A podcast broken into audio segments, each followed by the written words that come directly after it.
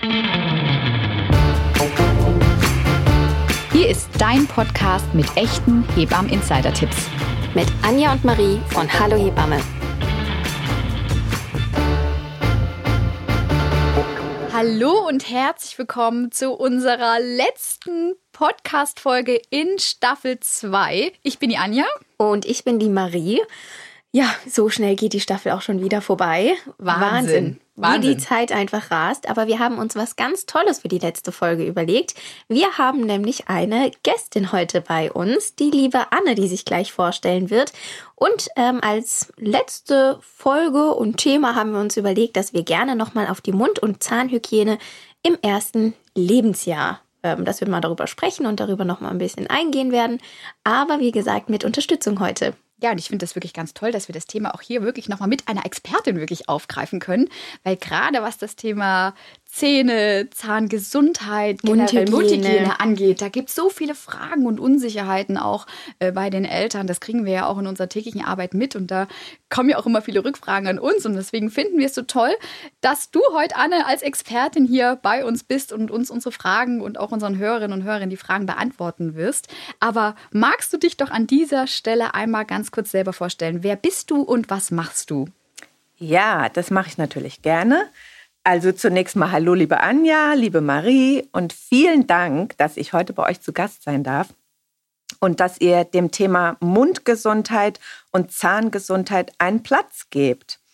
Mein Name ist Anne Pfefferle. Ich bin äh, Mutter von drei Kindern im Alter von elf, neun und fünf Jahren und vom Beruf Kinderzahnärztin. Das heißt, ich behandle und betreue fast ausschließlich Kinder und ihre Familien. Zu Beginn war ich noch an der Uniklinik in Heidelberg tätig. Inzwischen habe ich seit etwa zehn Jahren eine eigene Praxis in der Heidelberger Altstadt zusammen mit meinem Mann. Und der ist seinerseits auch spezialisiert und zwar ähm, auf Endodontologie und dentale Traumatologie, also die Behandlung von Zahnunfällen. Und in diesem Sinne ergänzen wir uns da auch gut, äh, weil ähm, natürlich vor allem die Kinder Zahnunfälle haben und ähm, da können wir eigentlich ganz gut zusammenarbeiten. Und darüber hinaus bin ich auch als Patenzahnärztin für verschiedene Kindertageseinrichtungen tätig und seit neuestem auch bei den unter Dreijährigen.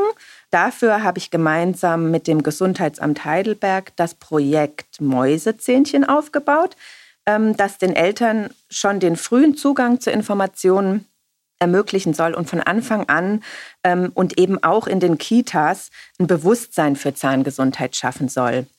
Denn das ist äh, ganz aktuell eigentlich ein ganz großes Thema, dass die Prophylaxe, also die Vorbeugung und vor allem die Aufklärung oft viel zu spät ansetzt. Mm, und umso schöner ist es, dass ihr auf eurem Hebammen-Podcast dieses Thema aufgreift, weil das eigentlich genau an der richtigen Stelle ist. Ja, vor allem wir kriegen ja auch immer viele Fragen dazu gestellt. Ne? Also Thema Mundhygiene, der erste Zahn, der kommt. Das Ganz genau. Ja und ihr seid natürlich noch viel früher an den Müttern äh, dran mhm. und ähm, schon von Anfang an eigentlich beratend zur Seite. Also eigentlich ähm, ist es oft, ähm, wenn die Kinder in die Praxis kommen, ist schon viel Zeit vergangen. Also ich komme eigentlich gar nicht, äh, oft nicht früh genug an die Kinder ran. Und in diesem Sinne auch eben dieses neue Projekt, dass man sozusagen so eine aufsuchende Prophylaxe macht, also in die Kitas geht und wirklich aktiv auf die Eltern zugeht und sie motiviert, ähm, sich für das Thema zu interessieren. Großartig, schönes mhm. Projekt. Steigen wir doch direkt ein in das Thema. Die erste Frage, die wir dir gerne stellen würden, ist, was bedeutet denn überhaupt Mundhygiene?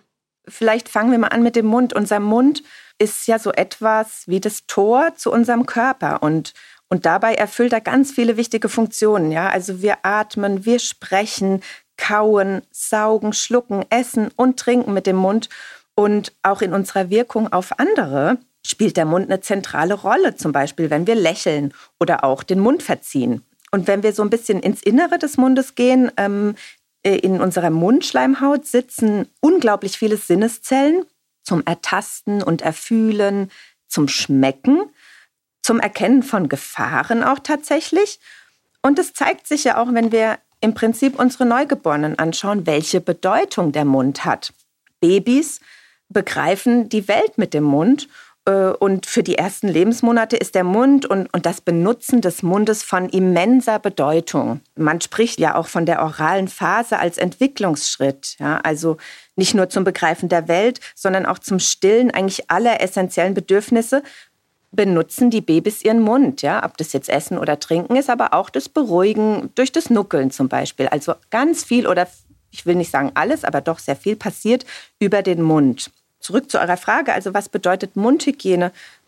Wenn ich so in mich gehe, dann fällt mir als erstes ein, dass es heißt, für den Mund zu sorgen, ja, und ähm, ihn zu pflegen und ihm somit auch äh, entsprechend eine Bedeutung beizumessen. Und auch das Wohlbefinden zu steigern, nämlich keine Schmerzen oder andere Beeinträchtigungen zu haben. Gesund beginnt im Mund ist eigentlich ein schöner Spruch. Ähm, Stimmt. ja. Gesund beginnt im Mund. Ich glaube, das Gesund kann man sich auch beginnt gut merken. Im Mund. Schöner Aufkleber fürs Auto auch. Ja. Du wirst lachen, den gibt es tatsächlich. Äh, ähm, das ist also ein, ein Slogan, der wurde mal entworfen für den Tag der Zahngesundheit äh, wenn ich da richtig informiert bin, aber ich finde ihn auch äh, wirklich gut und er stimmt einfach, ja. Und nicht nur im Mund, sondern eben auch mit einer gesunden Mundflora die dafür sorgt, dass sozusagen unser Mund und das Abwehrsystem, das auch schon im Mund sozusagen vorhanden ist, ähm, funktionieren kann. Damit will ich eigentlich sagen, der Mund ist eben kein keimfreier Ort, sondern beherbergt unzählige Bakterienarten. Und wenn ich jetzt konkret zahnmedizinisch auf das Wort Mundhygiene eingehe, dann ähm, würde ich es so beschreiben, dass wir vermeiden, dass sich eben äh, schädliche Beläge bilden. Also dann kommen wir eigentlich ganz konkret zum Zähneputzen und damit vermeiden, dass sich schädliche Bakterien vermehren können. Ja, also das heißt, aus zahnmedizinischer Sicht ist das eigentlich die Mundhygiene, mhm. die Entfernung der Beläge. Sehr gut. Diese Folge wird gesponsert von Velgastin.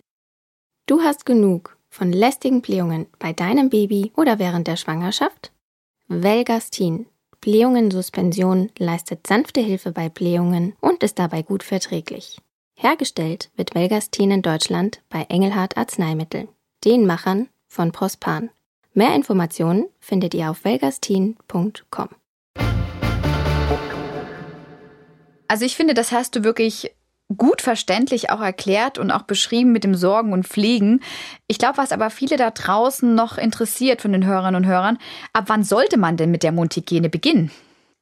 Ja, das ist eine richtig gute Frage. Und im Grunde genommen äh, ist die Antwort darauf schon vor der Geburt. Das klingt jetzt erstmal komisch, aber tatsächlich ähm, schon bei sich selbst als Eltern und zwar vor allem natürlich auch die Mutter sollte in der Schwangerschaft schon zweimal zum Zahnarzt gehen nämlich im ersten und im letzten Drittel der Schwangerschaft und auch zur professionellen Zahnreinigung, um die eigene Mundgesundheit zu stärken äh, und auch um Informationen zur Mundpflege ab Geburt schon zu bekommen.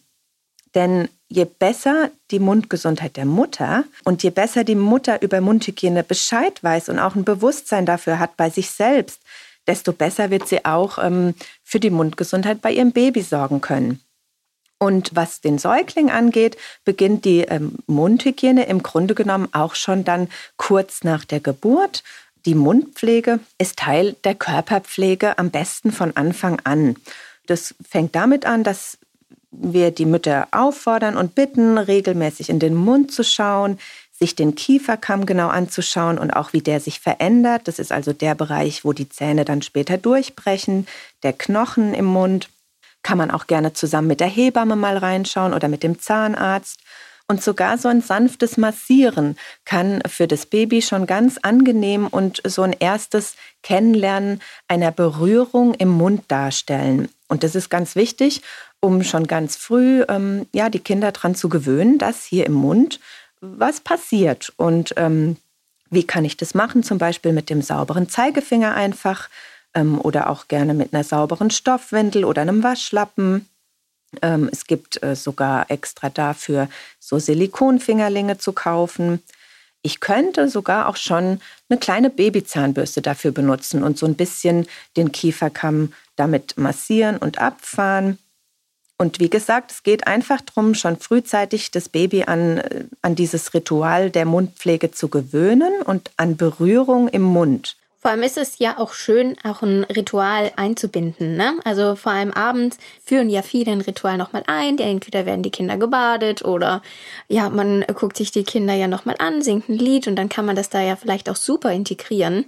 Am Morgen oder am Abend, je nachdem, wann man ja vielleicht auch so eine kleine Katzenwäsche bei den Kindern macht, ist es ja immer eine tolle Möglichkeit, und geht ja eigentlich auch recht schnell. Also es ist jetzt ja nichts, was sehr, sehr lange dauert, da einfach mal kurz den Mund abzutasten und mal reinzuschauen. Also ich muss ehrlich sagen, ich habe das bei Schmausi tatsächlich auch recht früh angefangen und eingeführt mhm. und ich hatte immer das Gefühl, ich hatte deutlich weniger Diskussion, als dann wirklich um dieses und jetzt musst du aber Zähne putzen mhm. geht, weil das für sie irgendwie normal war. Wie war das bei dir, Anna? Hast du das bei deinen Kindern auch gemacht? Absolut, ganz genau. Also es ist einfach wichtig, dass man dieses, dieses Berühren im Mund schon, ähm, wie gesagt, so ein bisschen anbahnt. Jeder Mensch ist da ja auch ein bisschen anders. Für manche Babys ist das erstmal eher unangenehm, andere genießen das regelrecht. Ähm, man kann sein Baby auch so ein bisschen dabei beobachten, wie es darauf reagiert. Ja, manche beißen richtig dann mhm. auf dem Finger und um den Druck nochmal zu verstärken. Und es bringt mich auf den anderen Punkt. Ähm, es kann auch schon helfen, Zahnungsbeschwerden zu lindern. Ja, also auch da ist so eine Kieferkammmassage hilfreich. Und du hast es genau richtig gesagt, Marie. Es soll eigentlich von Anfang an in so ein Ritual eingebunden sein, weil das ist auch was ganz Zentrales bei der Zahnpflege für später, dass es ganz ritualisiert ablaufen sollte und dass es ganz klar ist, das gehört jeden Abend und später dann auch jeden Morgen einfach dazu, zu unserem Alltag. Ab wann sollte man denn jetzt den ersten Zahnarztbesuch wirklich einplanen? Schon wenn wir jetzt hier gerade so über das Thema Mundhygiene sprechen, dass genau vielleicht die Sachen auch nochmal genauer erklärt werden, wenn Fragen aufkommen oder erst wirklich, wenn das erste Zähnchen durchbricht? Ja, eigentlich, Marie, hast du es schon ganz gut äh, gesagt. Es gibt eigentlich kein zu früh für den ersten Zahnarztbesuch. Und so als Leitpunkt äh, könnte man sich wirklich merken, wenn der erste Zahn durchbricht, also ungefähr im Alter von sechs Monaten, ist eigentlich der erste Zahnarztbesuch schon angedacht und angeraten. Das nennt sich dann auch die erste zahnärztliche Früherkennungsuntersuchung und die, die, die sogenannte FU1a und die ist tatsächlich im sechsten bis neunten Lebensmonat vorgesehen. Und es gibt sogar im gelben U-Heft beim Kinderarzt einen Verweis zu diesem Zahnarztbesuch, ähm, nämlich bei der U5 sollte der Kinderarzt eigentlich die Eltern informieren, dass sie doch jetzt mit dem Kind auch mal zum Zahnarzt gehen. Und es geht da einfach, ja, um drum drüber zu sprechen, wie die Mundpflege aussehen könnte. Das Thema Fluorid wird vielleicht schon ganz früh aufkommen. Ähm, und dann die ganze Ernährung, Stillen oder Flasche und auch Lutschgewohnheiten. All diese Dinge, die schon ganz früh eben eine Rolle spielen, sind Teil dieses ähm, ersten Besuches oder sollten Inhalt dieses ersten Besuches sein. Und ich würde auch ganz klar empfehlen, sich einen Kinderzahnarzt in der Nähe zu suchen, weil der auf Kinder und all die Besonderheiten bei Kinderzähnen spezialisiert ist und eine kindgerechte Umgebung und Ausstattung bietet und das einfach für die Kinder ähm, ja eine angenehme Atmosphäre ist, wenn ähm, die ganze Praxis so ein bisschen darauf ausgelegt ist, Kinder zu empfangen. Da fällt mir gerade ein, Anja, ich glaube, wir zwei, unser erster Zahnarztbesuch wäre ganz schön spät gewesen. Erinnere ich mich da richtig? ich musste gerade auch so ein bisschen schmunzeln. Sechs Monate. Genau, wo die Anne Wann gesagt wir denn da gewesen? ich musste gerade auch schmunzeln, weil du, Anne, hast gerade gesagt, mit sechs Monaten bricht so in der Regel der erste Zahn durch. Ne? Das ist ja so der Richtwert, den man auch immer angeht. Aber äh, warum wir zwei jetzt hier gerade schon so schmunzeln, wir waren Spätzahner beide. Ne? Sehr, ne? sehr Spätzahner. ich glaube, du warst sogar noch später als ich, Marie, ja, oder? 17 Monate. 17 Monate. ja. Mein erster Zahn kam immerhin mit 14 Monaten. Ne? Und ja, da haben natürlich alle auch immer gesagt, das gibt's doch nicht, bleibt das Kind zahnlos, weil ja. bei dir wahrscheinlich eh Zahnanlage war nicht da. Ich musste irgendwann mal geröntgt werden, weil die Mama gesagt hat, also irgendwann, äh, also da stimmt irgendwas nicht mit dem Kind, alles zermalmt immer so. Deswegen ganz wichtig die Frage von uns an dich hier noch, Anne. Ab wann sollte und muss denn der erste Zahn eigentlich da sein? Gibt es da einen Richtwert? Ja, also ihr habt es ja eigentlich eben schon ganz schön beschrieben. Das ist natürlich sehr individuell und kann durchaus mal bis über den ersten Geburtstag hinaus dauern. Tatsächlich ist der Richtwert für den ersten Zahn ungefähr mit sechs Monaten, wie wir ja schon beschrieben haben. Ähm, und es ist in der Regel der untere mittlere Schneidezahn. Und dann kommen in gewissen Abständen eben die ganzen anderen Zähne nach. Wenn der mit dem ersten Geburtstag noch nicht da ist, braucht man sich eigentlich noch keine Sorgen machen.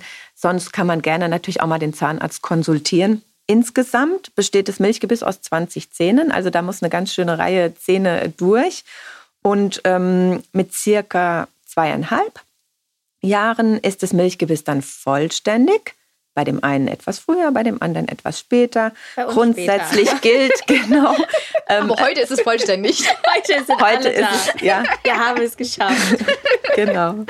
Nee, und die, also tatsächlich kann das, äh, ist es als individuelles Tempo wirklich ähm, vollkommen in Ordnung und man soll sich keine Sorgen machen, wenn jetzt nicht genau nach Plan die Zähne kommen. Zum Beispiel kann auch die Reihenfolge des Zahndurchbruchs durchaus variieren. Ähm, also das ist alles, äh, oder da ist, gilt ganz viel als normal und mhm. ist völlig in Ordnung. Vielleicht für Marie interessant, ne? Für äh, die Geburt ihres Kindes. Ist das was, was vererbt wird? Spätzahn, Anne? Ja, ganz häufig hört man die Eltern dann sagen, ja, das war bei mir schon so oder ähm, ähm, ich kann mich erinnern, bei mir kam der erste Zahn auch sehr spät. Also das ist durchaus was, was äh, erblich sein kann. Siehst du, genau. Marie, weißt Na, du, hast du etwas, kann, kannst du dir was einstellen? Wie sie alles zermalmen wird. du kriegst eine große Ausstattung Lätzchen und Tücher zur Geburt. Die Anne darf dann immer mal gucken, ob schon ein Zahn kommt. Oder ob ich was sehe, genau. Ja, oder ob es mit zwei Jahren immer noch nicht so weit ist. Und wenn doch, wissen wir ja, wo es herkommt. Ne? Genau, ne? so ist es. Hast du denn Tipps äh, für unsere Hörerinnen und Hörer, wenn denn die ersten Zähne durchbrechen? Weil das ist ja was, was viele Eltern auch beschäftigt, die leiden da regelrecht ja mit. Ne? Vieles wird auch immer auf das Zahn ja projiziert. Ne? Da wird ja gefühlt alles immer den Zahn in die Schuhe geschoben. Ähm, aber wenn das jetzt wirklich so ist, dass die Zähne durchbrechen, was hast du da als Zahnärztin für Tipps parat, die du unseren Hörern und Hörerinnen mitgeben kannst? Ja, also du hast es ja schon erwähnt, es ist tatsächlich ähm, oft ein langer Leidensweg und äh, viele Kinder kämpfen da sehr, wobei auch da muss man sagen, das kann natürlich ganz unterschiedlich sein. Es gibt genauso Kinder, die tun sich ganz leicht und die Eltern bemerken manchmal gar nicht, äh, dass Zähne kommen. Da gibt es eben auch das ganze Spektrum und ähm, das so typische Anzeichen sind, dass das Kleine vermehrt quengelt oder weinerlich ist und unruhig schläft nicht so gerne trinkt vielleicht, dann kennt man so, dass ein vermehrter Speichelfluss äh, stattfindet. Also da wird ganz viel äh, gesabbert und es wird gerne alles äh, in den Mund gesteckt, also die Hand oder auch sonstiges. Also dieses drauf kauen äh, auf dem Kieferkamm, das hatten wir vorhin schon ganz kurz erwähnt, das ist auch ein, äh, ein Zeichen, dass da sich was tut. Und wie du sagst, Anja, häufig werden eben auch Fieber und Koliken äh, damit in Verbindung gebracht also eben schwerwiegendere Symptome, wobei man da ganz klar sagen muss, dass der Zusammenhang nicht wissenschaftlich belegt ist und ähm, häufig einfach in dem Alter Infekte parallel auftreten, ne, die dann äh, sozusagen, wie du sagst, aufs Zahn geschoben werden. Grundsätzlich sollte man das dann natürlich vom Kinderarzt abklären lassen. Ihr habt ja gefragt, was hilft.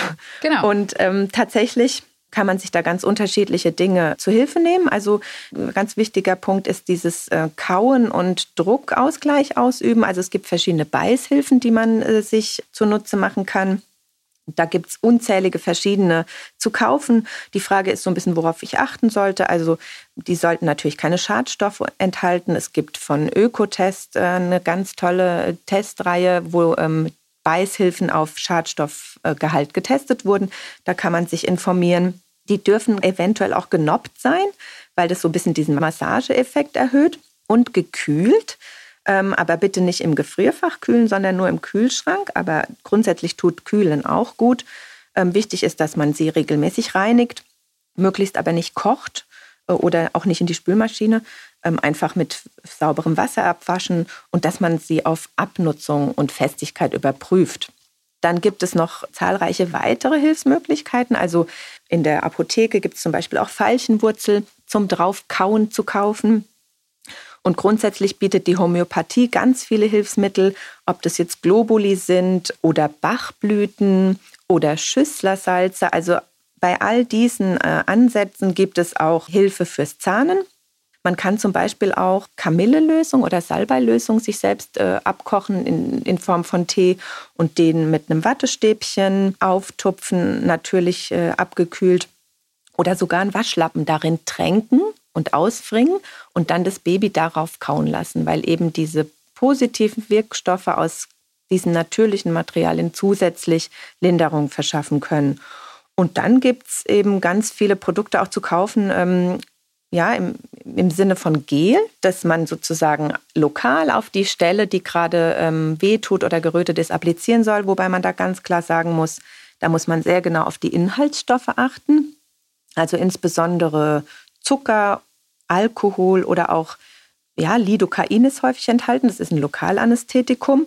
Ähm, und da muss man ein bisschen gucken, weil theoretisch eine Allergiegefahr besteht und auch, weil eben große Teile davon verschluckt werden können. Ja? Also die, diese lokale Applikation ist nur bedingt hilfreich, weil die natürlich relativ schnell vom Speichel ähm, fortgespült wird und dann doch eher verschluckt wird. Also gegebenenfalls könnte man auch hier auf homöopathische Mittel zurückgreifen.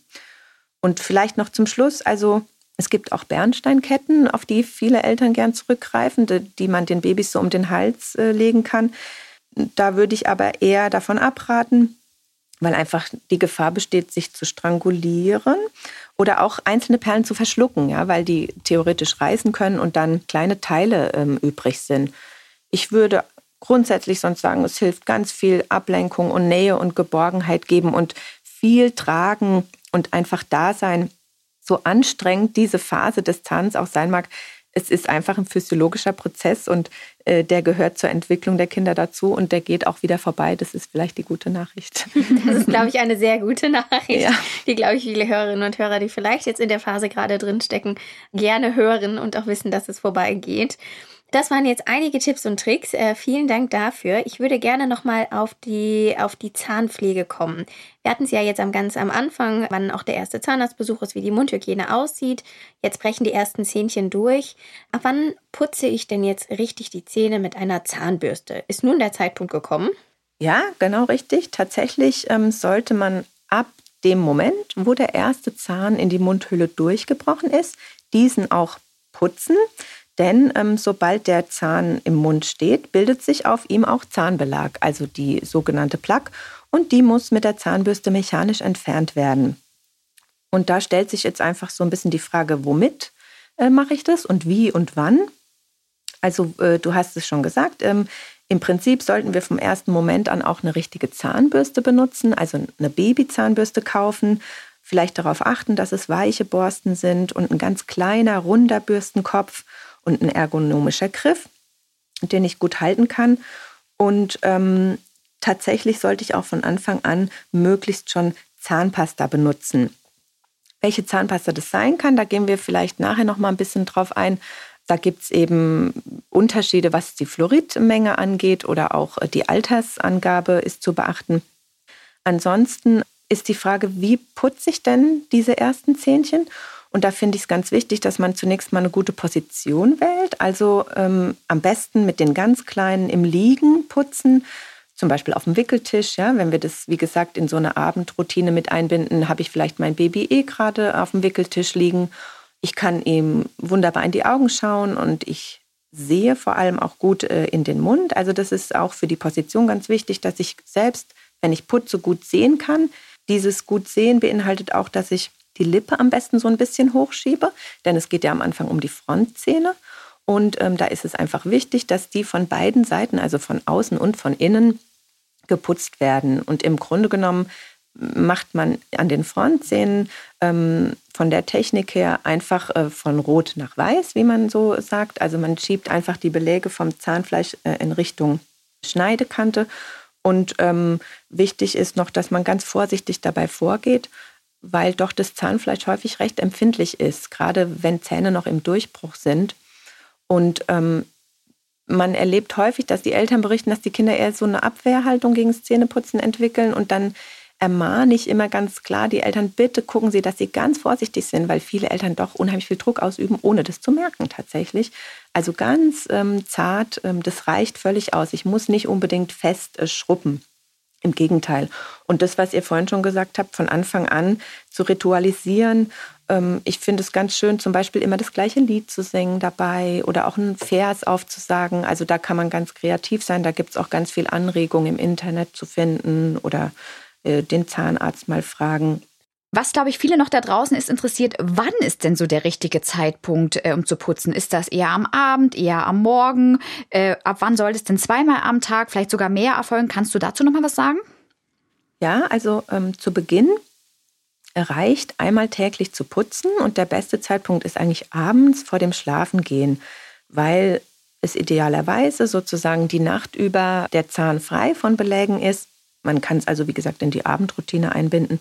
Man sollte möglichst im Anschluss keine zuckerhaltigen Getränke mehr ähm, geben. Wenn doch eine Flasche oder zum Einschlafen gegeben wird oder auch viele stillen ja vielleicht noch zum Einschlafen, dann empfehle ich den Müttern immer einfach dann schon zweimal täglich zu putzen, nämlich gleich morgens nochmal zu putzen, um dem so ein bisschen entgegenzuwirken. Genau. Und spätestens ab dem zweiten Geburtstag sollte man dann tatsächlich zweimal täglich putzen. Super, vielen Dank. Du hattest es eben gerade ja schon mal angesprochen, äh, Thema Fluorid ist ja auch eine große Frage. Kannst du uns ganz kurz und prägnant noch deine Meinung dazu sagen? Ja, die Frage nach dem Fluorid ähm, stellt sich ja allerspätestens dann, wenn ich mir überlege, welche Zahnpasta kaufe ich für mein Kind. Äh, grundsätzlich ist Fluorid ein ganz wichtiger Faktor beim Thema Kariesschutz. Und aus zahnmedizinischer Sicht ist die Gabe von Fluorid dringend zu empfehlen. Es sind zwei Dinge wichtig dabei. Man muss sich einmal äh, die richtige Dosierung äh, überlegen und die beachten. Und zweitens muss man sich die Art der Anwendung überlegen. Ähm, zur Dosierung ist zu sagen, die ist ganz klar geregelt. Es gibt ganz aktuelle neue Empfehlungen dazu für jede Altersstufe. Und die ist abhängig vom Fluoridgehalt in der Zahnpasta. Und zur Art der Anwendung unterscheidet man einmal die systemische Anwendung ähm, über den Körperkreislauf, zum Beispiel mittels Tabletten, und die lokale, die direkt am Zahn angewendet wird, ähm, mittels Zahnpasta zum Beispiel. Und Eltern müssen sich letztlich für eine Art entscheiden.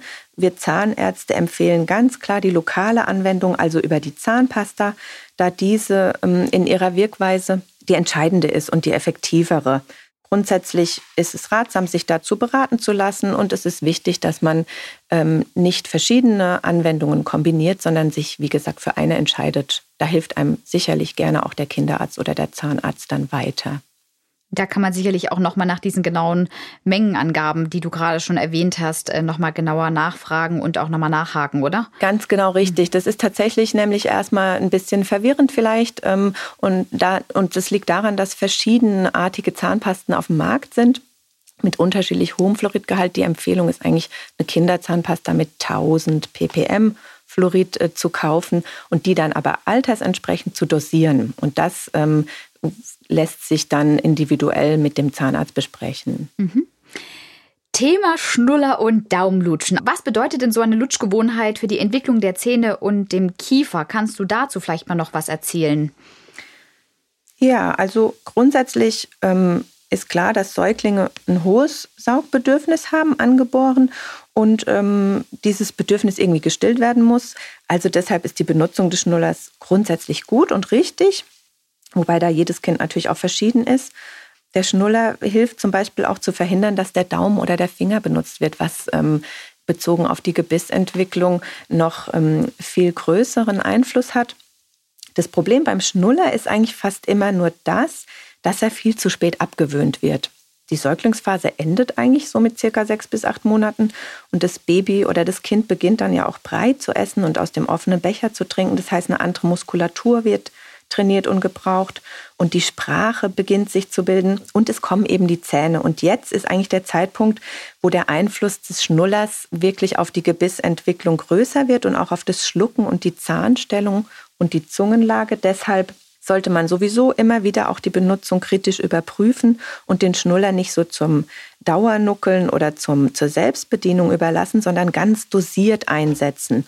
Und wie gesagt, ähm, vor allem rechtzeitig abgewöhnen, in der ersten Lebensphase ist er völlig okay, aber dann spätestens, wenn das Milchgebiss vollständig ist, also so circa im Alter von zwei, das ist so eine magische Grenze, sollte eigentlich kein Schnuller mehr im Mund sein. Wichtig ist vielleicht noch, dass man sich den richtigen Schnuller aussucht. Also da gibt es so ein paar Dinge zu beachten. Der sollte möglichst klein und flach sein.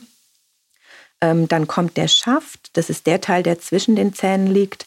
Der sollte auch möglichst flach sein und ähm, idealerweise so eine kleine Stufe drin haben, dass die Zähne schön einbeißen können und möglichst weit zusammenkommen.